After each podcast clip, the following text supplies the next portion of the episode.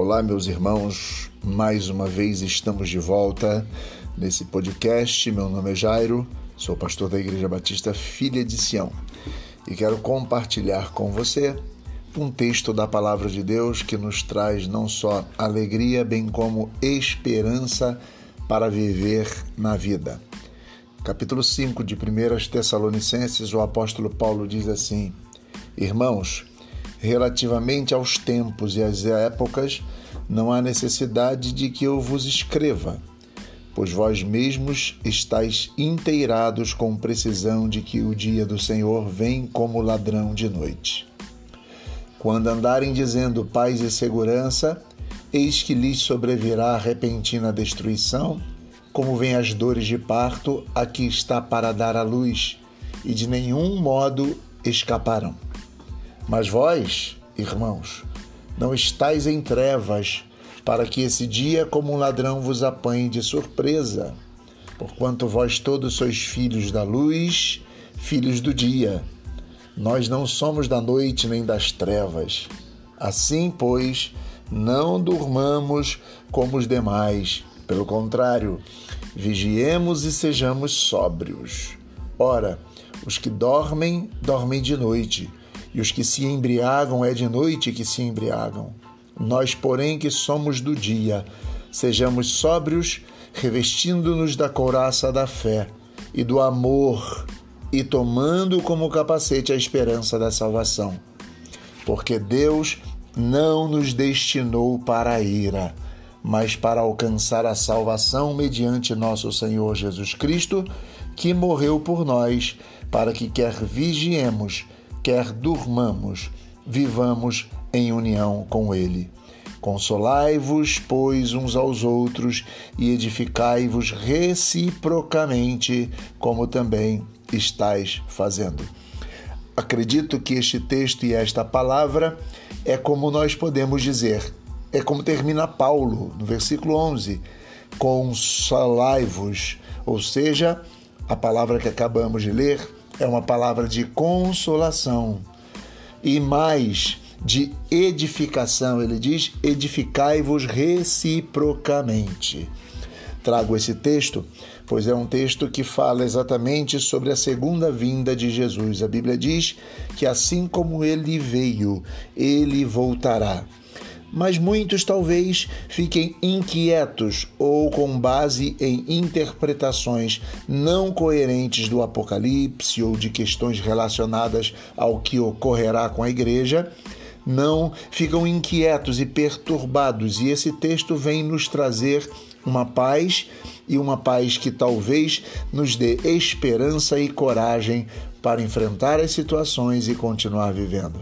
Ele diz: Olha, irmãos, o dia do Senhor vem como ladrão, porém há algo muito mais grandioso do que o dia do Senhor vir como ladrão, pois ele diz no versículo 4: Mas vós, irmãos, não estáis em trevas, para que esse dia como ladrão vos apanhe de surpresa. Que coisa interessante! Porque se nós estamos vigiando, o ladrão não nos pega de surpresa. Então, estamos esperando, estamos aguardando. Aqui existem algumas coisas através das quais podemos enfrentar os dias difíceis e perceber que não somos da noite, não somos da escuridão, não dormimos e nem nos embriagamos com a vida, mas aguardamos a volta do Senhor, aguardamos a chegada do ladrão. Aqui no texto nós temos algumas coisas muito interessantes que mostram para gente a maneira de vigiar para que o dia do Senhor não nos venha como repentina destruição. Primeiro é sermos do dia. Sermos do dia representa sermos da luz. Não sermos daquilo que se esconde, sermos daqueles que se mostram, que aparecem, aqueles que são da luz. O texto continua muito mais, sermos sóbrios, sermos, digamos, equilibrados sermos pessoas que de fato é, a, comparação aqui é os que se embebedam perdem o controle sobre as situações.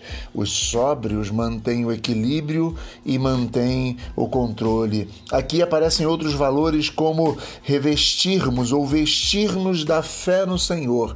Não podemos desistir de viver pela fé, viver crendo, confiando absolutamente no Senhor. Diz mais, no amor aos irmãos. No versículo 8, todas essas qualidades são vistas.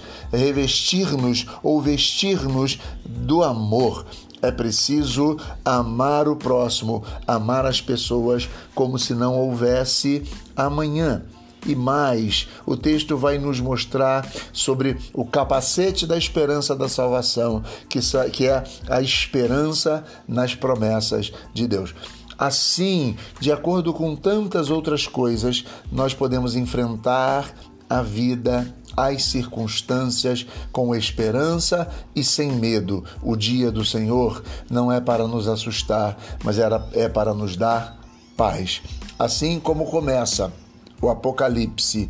No Apocalipse, assim que eles começam, que o João começa escrevendo a sua carta, ele diz àquela igreja: Irmãos, o que eu estou escrevendo para vocês é para segurança vossa. Olha, o Apocalipse vai dizer: é para que tenhais paz pois ele vai dizer assim: bem-aventurados, numa tradução simples, felizes, bem-aventurados aqueles que leem e que ouvem as palavras desta profecia e guardam o que nela está escrito, pois o tempo está próximo. Ele já começa dizendo: Feliz aquele que ouve as palavras desta profecia todos aqueles que em Cristo esperam e que confiam nele e que creem nele e que têm nele a âncora para a sua alma, devem enfrentar a vida, devem enfrentar as circunstâncias com as qualidades que o apóstolo Paulo acabou de listar em 1 Tessalonicenses. Sermos pessoas do dia, sermos sóbrios, revestir-nos da fé, da esperança, do amor aos irmãos. Se assim estivermos e se assim vivermos, nós não enfrentamos com medo a vida. Que Deus abençoe, nos dê graça, nos dê paz e até mais.